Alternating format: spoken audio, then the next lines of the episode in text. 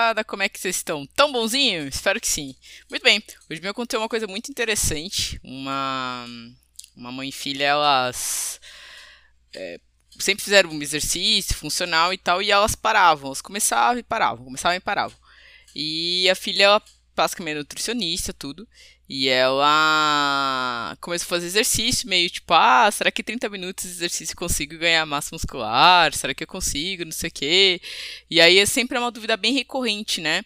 É, o tempo que você tem que ficar treinando para você ganhar massa muscular, principalmente massa muscular, que é musculação em si, que as pessoas entendem que para você ganhar massa muscular você precisa fazer musculação, né? E isso não é muito bem verdade. É, com exercícios em casa, com seu peso corporal, você consegue ganhar massa muscular. Pensa comigo. Você pesa, em média, as pessoas, a população pesa em média de 50 a 70 quilos. Se você aguentar 50 quilos, cara, que é seu peso, você aguenta qualquer coisa, certo? E as pessoas, tipo, elas esquecem disso, né? Que você, é, primeiramente, tem que aguentar a sua carga, o seu peso, e tem exercícios específicos para isso. E depois você entra com as cargas de musculação. Tem pessoas que gostam de academia? Claro que tem. Tem pessoas que gostam e você tem que respeitar e tem que montar treinos para elas. E só que, tipo, nesse momento de pandemia, o que acontece? Você é legal você indicar a pessoa a fazer uma academia é, ou extremamente perto da casa dela, que seja com horário, aquelas burocracias de limpeza, que elas são bem importantes, não é chatice, é algo que é necessário. E também você tem que ver se não tem academia no prédio da pessoa. Então, a partir disso, você consegue montar um treino dentro da academia. Então, isso é bem importante. Esses pontos são importantes, é bem legal de ressaltar. Quem gosta de academia, você não consegue fazer o cara treinar em casa só. Você até consegue por um tempo. E os treinos têm que ser muito dinâmicos, eles têm que ser pesados, eles têm que ser intensos, às vezes volumosos. Você consegue mexer com o volume, consegue mexer com a intensidade, consegue mexer com a frequência também. Então você consegue mexer com o tipo de treino. E isso é bem interessante.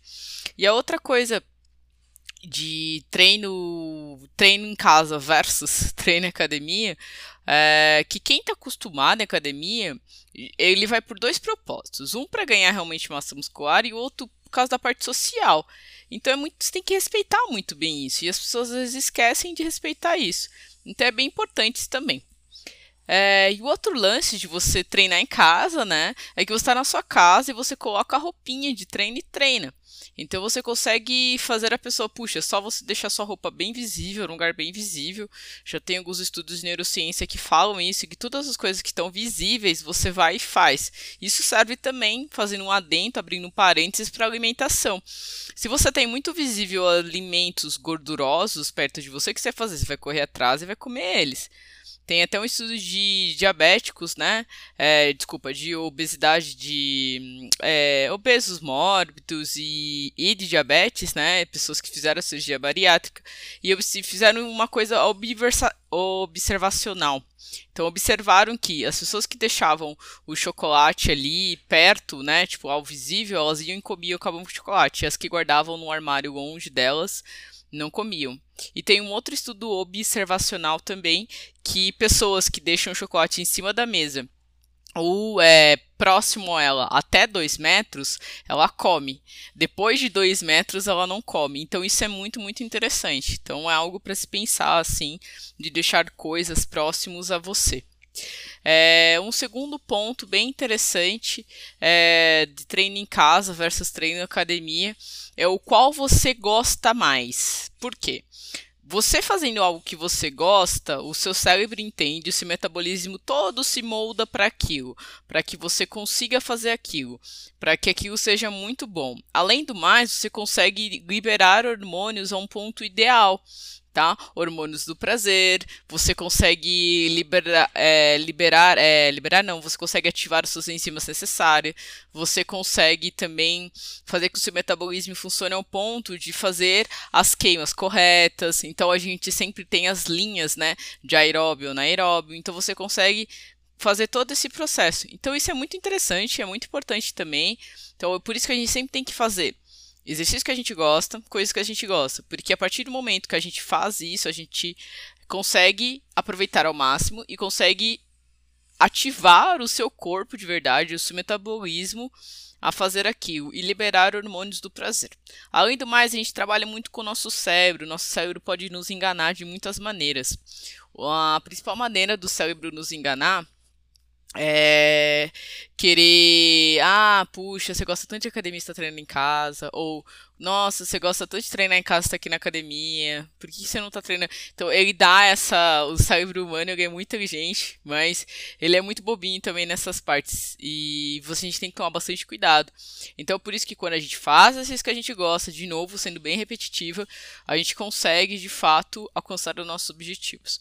E a gente tem que ter muito bem claro qual é o objetivo que você está treinando. É, tem um objetivo universal que é saúde. Só que você realmente está fazendo exercício porque está com um problema na saúde, porque você quer provar para alguém, porque você até quer um corpo bonito, porque você acha que você está com algum problema. Então, isso é um ponto a ser se discutido, a ser pensado mesmo, que a gente não pensa. A gente só quer lá fazer atividade, só quer fazer algo que a gente gosta. No caso do treino, coisa que a gente gosta da vida, um outro pôr do sol, a gente conversa. Mas a questão é essa. Então, qual é o cuidado aqui? De fato, passar por uma anamnese e avaliação, um profissional que entenda que você tá, é, tem algum problema. Por exemplo, tem minhas alunos, eu sempre peço que me mande exames de sangue, porque eu sei ler, porque eu participei do laboratório de síndrome metabólica, então exames de sangue era obrigação a gente saber entender, interpretar, saber que você não pode usar, olhar números isolados. Então tem todas essas nuances que a gente precisa tomar cuidado. Outra coisa de avaliação que a gente tem que ver também é como que tá a postura daquela pessoa, o que, que ela faz no dia a dia dela, é, se ela fica muito tempo sentada, tipo, eu tenho ficado muito tempo sentada no sofá, né? Mas o sofá, ele é uma posição anatômica, então eu tô aqui, minha coluna tá reta, tô sentadinha, bonitinha, tá reta. Então, tipo, se eu fico mais com o tronco mais de pé, alguma coisa assim, ela já não tá tão reta quanto eu gostaria. É, mas eu tô treinando a minha musculatura do, do core, né? Musculatura do abdômen, das costas. Então, esse, todo esse cuidado que a gente tem que tomar. Um outro lance bem importante é o fato de, quando a gente vai passar por uma anamnese, uma avaliação, não ficar fissurado nos resultados. Porque vou dar um exemplo de uma aluna minha. Ela tava com um, uma glicemia de 104. E o corte é 100. Tipo, aí a médica falou: Nossa, tem que fazer cinco vezes exercício aeróbico por semana. Você tem que. E depois, três meses, a gente volta a fazer exame. Mano, era isolado. A glicemia glicada dela tava 5,2, que é um número ótimo, né? O corte é até 5,7. Então, esses cuidados tem que tomar. Você não pode ver algo isolado. Você tem que ver, tipo, todos os exames. Todos os outros marcadores dela estão super bons. Então, isso é interessante de não ficar fissurado no resultado do exame. Ainda mais quando a gente não sabe ler e tal. Ou, tipo, a gente vai no médico, ele fala alguma coisa, saber contestá-lo também. Fala, ah, mas por que eu tenho que fazer isso? Por que eu tenho que fazer aquilo? É sempre importante também, porque a gente não pode. Nossa, falou é autoridade, né? A gente sabe que autoridade é autoridade, ele sabe por algum motivo, mas também tem que contestá-lo. E isso é importante. E, bom, por isso é hoje, pessoal. Tem muita. Muitas tive esse lance interessante, assim, de pensar. E tá bastante calor, tomem água.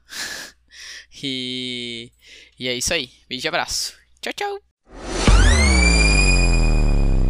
Uma recomendação é sempre comece por coisas pequenas, né? O pessoal, ah, eu quero pedalar uma hora por dia. Pedala cinco minutos, né? Começa com cinco minutos, depois vai para sete, depois vai para dez, depois vai para doze. Você tem que ir numa progressão, senão a gente não começa.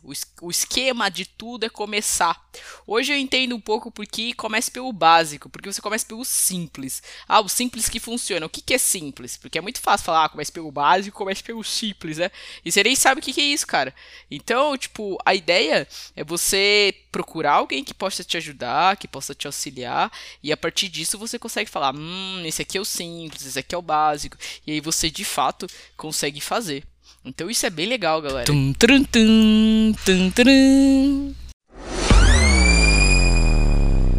Hoje a gente vai falar um pouquinho sobre esse lance de você ter dores, né, no corpo e às vezes nem perceber. Eu fiz bastante postagem disso no Instagram. Quem não me segue no Instagram, é meu nome, é Cotirene. Bem difícil mesmo. E lá tá, tá como personal de mulheres fit sem dores. Ha! Isso mesmo. Porque a gente quer ser fit, quer ser magra, quer ser linda, quer ser maravilhosa, como sempre, melhorar as coisas do nosso corpinho, mas ao mesmo tempo a gente quer ficar sem dores, né? Ou ao contrário, a gente quer ficar sem dores e ao mesmo tempo quer ficar fit. Ha! Muito bem. Bom, a questão de dessa conversa de hoje é falar sobre muitas dores no corpo, que às vezes a gente nem percebe, né? Porque a gente tá tão acostumada com ela que ela se vira crônica, né? Torna-se crônica e a gente não percebe que ela tá incomodando. Não é que eu quero que você repare a dor que você tá tendo agora, me escutando, por exemplo, mas a questão é, meu, repara um pouquinho no seu corpinho, repara, pra, coloca a mão no consciente. Brincadeiras à parte, mas deixe de fazer isso agora, escutando aí é, sentar, seja numa cadeira, seja no solo ou seja no seu sofá, e faça duas respirações. Você vai inspirar pelo nariz e vai expirar pelo nariz. De novo, vai inspirar pelo nariz e vai expirar pelo nariz. Essa é uma coisa que você tem que fazer pelo menos uma vez ao dia, pelo menos assim. Por quê? Porque você presta atenção só na sua respiração e mais nada. Só a sua respiração importa. Só ela é importante no momento. E a partir do momento que você só presta atenção na respiração, você dá valor à sua respiração. Você dá dando, dando valor à sua respiração, você dá valor para o seu corpo. Você dando valor para o seu corpo, você dá valor para sua mente, você dando valor para sua mente, se torna um conjunto. Então, parece que é uma bolinha de neve, e é mesmo, porque a gente às vezes quer fazer só exercício, só exercício, só exercício e esquece de respirar. Porque usar a respiração correta durante os treinos, durante o exercício, durante o nosso dia a dia, durante a nossa vida é tão importante, porque é ela que nos move. Sem respiração, você morre, cara. Parou de respirar a pessoa ali, ó, mortinha. Então, o que acontece é, preste mais atenção na sua respiração a partir do momento que você presta mais atenção na sua respiração, você consegue prestar mais atenção no seu corpo. Prestando atenção mais no seu corpo, você consegue perceber o que, que de fato está bem e o que não está bem. E a partir disso, você repare, pegue lá de baixo, pegue lá no seu tornozelo. Seu tornozelo dói? Quando você está de pé? Quando você está sentado? Quando você está correndo? Quando você está andando? Quando você está fazendo nada, está com as perninhas para cima, ele está de boa? Então é, é algo a se reparar. E seu joelho? Seu joelho dói quando está sentado, quando você está de pé, quando está andando, quando está correndo, ou quando você anda de bike, ou quando você faz algum exercício, alguma parte dele dói. Porque tem pessoas que às vezes ela dói só quando ela anda, ou ela dói só quando ela fica muito tempo de pé, ou o joelho só dói quando ela está muito tempo sentada, ou só está com a perna cruzada. Nesse momento eu estou sentada com a perna cruzada, só que daqui a pouco eu vou descruzar a perna porque fica compensando o lado direito. A perna esquerda está por cima, o lado direito fica compensando. Fica todo o peso lá no lado direito, no isquio direito. Então a gente tem que tomar esse cuidado. É um cuidado muito importante, né? Então, é, essas coisas é, de se reparar é, é importante, principalmente joelho. Já vou chegar nas outras partes do corpo. E o quadril? Quadril é o que o pessoal menos repara, cara, porque o quadril é ele que menos dói. Só que o quadril, ele é um, algo assim, ele não tá doendo. E quando ele começa a doer, já tá já num limite que você realmente precisa fazer uma fisioterapia. Sim, é sério, é, porque ele não dói, porque ele tem várias angulações de movimento.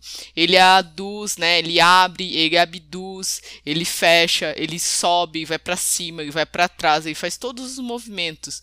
Então, por ele fazer todos os movimentos e por ter muita musculatura ou protegendo, você consegue fazer muita coisa e ele não dói. Quando ele dói, já tá com um problema um pouquinho mais sério, já tá algo prensado ali, ou algum musculinho mais interno, aquele musculinho acessório, por exemplo, músculo piriforme. Você já ouviu falar? Ele é um músculo que ele fica mais interno, que na lateralzinha do seu corpinho, na lateralzinha ali do quadril. Então, é, tem que tomar cuidado com isso. É um músculo mais interninho. Então ele às vezes ele está encurtado, às vezes ele está alongado, às vezes ele está fraco. E quando você vai sentir que está doendo, você já tem que fortalecer de uma maneira muito invasiva, uma maneira muito ali todo dia, para realmente você não sentir dor mais. Essa é a questão. Agora, subindo um pouquinho, pensando na sua lombar. É, vamos começar na parte das costas, né? Na sua lombar, quais são os momentos que a sua lombar não dói? Brincadeiras à parte, mas pensa nos momentos que a sua lombar mais dói, mais te incomoda. Esses são os momentos que você tem que prestar atenção o que, que você está fazendo não vou dizer de errado, que errado é uma palavra muito forte, mas o que, que está fazendo de diferente? O que, que ali talvez poderia dar uma modificada? Sei lá, está muito tempo de pé. Eu trabalho muito tempo de pé. Às vezes eu dou aula sentada, às vezes eu dou aula de pé e sentada, às vezes eu dou aula me movimentando. Por quê? Se eu ficar sempre ao mesmo tempo, do mesmo jeito, isso vai me atrapalhar. Isso vai me machucar. Então, para não me machucar, para não me ferir, eu presto atenção em quais são os quais são os movimentos que eu posso fazer, que eu não posso fazer, o que que dói, o que que não dói. Então, às vezes a gente tem que saber o que que dói e o que não dói, porque só saber o que dói e não saber o que não dói também não é legal. Então, você tem que saber as duas partes, as duas nuances, o que dói e o que não dói. Beleza? Agora, sobe um pouquinho da lombar ali, você vai nessa parte do seu tórax, um pouquinho perto das escápulas e tal. Essa região, você já parou para prestar atenção se às vezes você está sentado no sofá e às vezes essa região ela tá curvada, ela tá doendo, ou ela não tá doendo, ou ela tá fraca. Então é algo a se pensar também, não é mesmo? Agora subindo para a parte das escápulas e ombros. Ombros, eles geralmente eles doem bastante quando o pessoal ah, povo da musculação, povo do crossfit, tudo se machuca, não sei que lá, não sei que outro. E a questão não é essa. A questão é que às vezes você faz alguns movimentos repetidamente, muitas vezes, e aquele movimento ele não está o mais correto possível, ele não está o mais certo possível. Então é outro cuidado também que a gente tem que ter. Quando a gente começa a prestar atenção em várias partes do nosso corpo, a gente já passou por várias aqui, a gente passou por pelo tornozelo, pelo joelho, pelo quadril, pelo lombar, pelo tórax, agora pelas escápulas e ombros. Então a gente tem que prestar atenção o que, que nos incomoda e o que não nos incomoda. Qual posição é agradável para o corpo? Se essa posição é uma posição agradável de verdade e você está fortalecendo a sua musculatura, se a sua musculatura está mais correta para você, se ela está reta, tipo, porque é muito fácil falar, ah, fulano tá com a coluna torta, mas será que é torta para você ou é torta para ele? Né? Então a gente reparar o torto nosso e o nosso reto também é bom saber qual que é o meu torto e qual que é o meu reto, porque cada pessoa tem essa individualidade. Isso é importante também. Agora subindo aqui para a parte da cervical do pescoço, é algo que ele sempre incomoda ao acordar. Ou quando você está durante o dia, você sente aquela dorzinha no pescoço, fala, caraca, o que, que eu fiz aqui? Se você lê, se você lê bastante, às vezes a posição que você fica da leitura. Se você digita bastante, trabalha em casa, tem que ver se seu pescoço não está sempre na mesma posição. Se você não está deixando ele para frente, protuso, se não está deixando ele para trás, se você mexe o seu pescocinho, se você realmente às vezes arruma a sua postura reta. Nesse momento que eu estou fazendo, gravando podcast, eu tô sentada no sofá. Só que eu vou me arrumando. Eu já tava com a perna cruzada, agora eu já tô com as pernas cruzadas, agora eu já encaixei a minha coluna, já encaixei as minhas, meus isquios, porque eu tô sentada. Só que eu fico me mexendo. Porque ficar na mesma posição também o que acontece, que a gente já falou anteriormente. Também o seu corpo ele sente, porque ele se acomoda, o nosso corpo ele se acomoda e chega a um ponto que começa a doer. E às vezes ele não dói porque a gente não presta atenção. E prestar atenção no corpo é primordial. Ah, porque eu estou fazendo tal coisa. Tá, mas você já parou para pensar que você pode parar ou não poderar mais fazer tal coisa porque você não prestou atenção no seu corpo? É meio bizarro isso, né? Mas é real. Então, é, essas pequenas coisas, sempre cuide da sua saúde em primeiro lugar. Sempre, sempre, sempre, sempre, sempre. Sempre. É uma coisa mais importante. Porque aí, você, se você tem família, você tem mãe, tem cachorro, tem gatinho, tem qualquer coisa, tem animal, tem um, um, um, relacionamento, sabe? Se você namora ou namora, se você é solteiro, se você tem filhos, quem seja você, pense nas pessoas que você ama, que, que você pode deixar de fazer porque você precisa da nossa postura. Bizarro, né, cara? Quando a gente começa a pensar nisso, e fala, eita, mas verdade. E aí você fala, ah, sou sozinho no mundo, cara. Beleza, sendo sozinho no mundo, o que, que você vai deixar de fazer por você porque você não prestou atenção na nossa postura? Então, às vezes, prestar atenção nessas dores, tá? Ela é muito, muito importante. A gente passou por todas as articulações do corpo. Agora, é, um outro pôr do sol, vou falar sobre as articulações dos braços, mãos e punhos, mas sempre presta atenção. Então, o recadinho de hoje é prestar atenção nas dores no corpo, sempre parar para respirar, sempre usar a respiração nasal, porque sempre, sempre é uma palavra sempre forte, né? Sempre, sempre forte, que bonito isso. Mas é uma palavra forte, porque a respiração, ela é o bem mais precioso que a gente tem. E se a gente não presta atenção nela, quem vai prestar, né? A gente usa a respiração só como algo automático. A gente nem presta atenção nela, né? Então, tipo, pensa assim, nosso coração é automático, bate e volta, bate e volta, bate e volta, não é? Ele não bombeia nosso, todo o nosso sanguinho para o nosso, nosso corpo. Então, a respiração, ela ajuda a, trans, a, a transportar o oxigênio no nosso corpo, a liberar o CO2 do nosso corpo. Ela ajuda em várias coisas. E o nosso cérebro funciona dependente de oxigênio e dependente de glicose. Só que como que é transportado isso, tá? Então, para para testar um pouquinho de atenção na sua respiração, que você consegue prestar atenção no seu corpo. Prestando atenção no seu corpo, você consegue prestar atenção no que não está bem e no que está bem. Falar um pouquinho das leituras novas, né? Eu acabei os outros livros, o Mindset, é... e acabei lendo do sono. Comecei a ler agora de novo porque tá legal mas eu acabei essencialismo, acabei todos os outros livros. Agora eu comecei a ler Oito Passos para a Alta Performance, que é muito confundindo com auto de autonomia com alta de altura.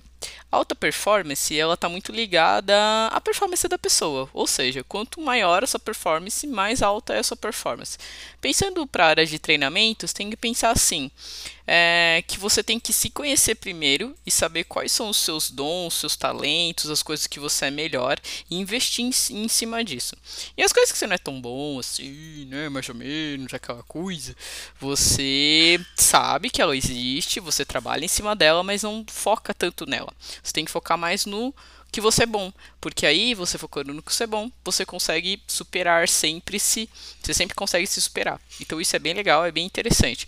Então eu tô no começo do livro ainda, ele tá sendo bem legal, são oito passos, é, porque ele dá lá oito passos e ele vai explicando, vai dando exemplos, ele cita muitos estudos, que é uma coisa bem legal, eu gosto de livro, né, desse, desse estilo um outro livro que eu comecei a ler bem interessante, que é de um pesquisador, do. Nem vou falar o nome do cara, eu vou falar só o segundo nome dele, que é o Claric. É Vem da Mente, não o cliente. E ele, meu, ele coloca como aplicar a neurociência para negociar mais falando menos. Meu, esse livro, é, ele é muito didático. Ele é um livro que você não quer parar de ler, assim. E eu gosto de livros assim, que ele vai, tipo, te trazendo os fatos novos, fatos para sua vida, fatos que você pode compartilhar para com o outro. E ele é muito bom, assim, para quem é empreendedor. Quem é empreendedor é, tipo, é de lei, tem que ler esse livro, porque você vende tudo, né? E ele fala que você. Tudo na nossa vida a gente vende, né? A gente vende a nossa imagem, a gente vende a nossa mente, a gente vende os nossos ideais, a gente vende tudo. Toda pessoa é um vendedor. Basta ela saber como lidar com isso. E basta ela entender a mente humana. Então é bem interessante. É, e o livro que eu tenho lido, lido, no pedal agora, né? É, é, a história da Disney, do mundo Disney, da parte de detalhes, né? Como, como que é feito o mundo Disney. E ele traz muitas ideias do Walt Disney, né? E eles colocam no livro muito Walt, né? Tipo, íntimo da gente. A gente já chama o Walt Disney de Walt, Walt, aí. E é muito interessante por qual motivo? Lá no livro, eles trazem muitos detalhes dos detalhes. E por que a Disney ela é tão tão da hora assim. Tipo, eu já fui, eu tive a oportunidade de ir pra Disney, quero ir de novo, claramente. Obviamente, não é mesmo? Disney é muito legal. E, e você lhe dá muitos detalhes da guestologia. O que é guestologia? De guest, guest convidado. O convidado ele acaba trazendo muitos detalhes daquele lugar. Então, o que o Huawei sempre trazia para todas as pessoas é que a pessoa tem que se sentir muito, muito bem. E a gente depende dos nossos cinco sentidos, que é o nosso olfato, a nossa audição, a nossa visão, o nosso tato e o nosso paladar. Quando a gente depende desses cinco sentidos, a gente consegue atingir todas as pessoas. Como já se sabe, a gente tem pessoas que são muito boas na visão, que na visão no sentido tudo para ela é visual. Tem pessoas que são muito táteis, ela tem que tocar para entender. Tem pessoas que elas têm que escutar para entender. Tem pessoas que que colocar na boca, literalmente, tem pessoas que têm que sentir o cheiro e tem pessoas que necessitam dos cinco sentidos. E uma outra coisa interessante que eu me, me veio, né, que eu aprendi até na faculdade, numa matéria de exercícios adaptados e tal, é que quando você perde um desses sentidos, outros ficam aguçados, né? Isso tem tudo a ver com o nosso sistema neu, é, nosso teor neural, nosso sistema nervoso central, né? Que ele distribui para essas outras sensibilidades que nós temos, né? Para essas outras capacidades. E é bem interessante. E aí o que, que ele traz? Quando a gente consegue nos cenários da Disney, colocar todos esses cinco sentidos, a gente consegue atingir todas as pessoas, principalmente crianças, idosos, é, adolescentes, adultos, todas as pessoas. Até os doguinhos, animalzinho, que às vezes pode levar né, em alguns ambientes, que é bem interessante isso, você consegue atingir. Então, ele coloca muito os mínimos detalhes mesmo. Ele coloca, tipo, por que, que um cenário é diferente do outro. Eles pensam em tudo. E algo bem interessante que uma colega que foi até comentou que ela não ela, ela pensou que ela tava loucona, que ela saiu de um cenário e sentia o cheiro diferente, e isso é real. E um exemplo muito interessante, que é bem real, do mundo do Walt Disney, né, que tem uh, o mundo mágico de Walt Disney, que é diferente dos outros parques, que tem vários parques lá na Disney.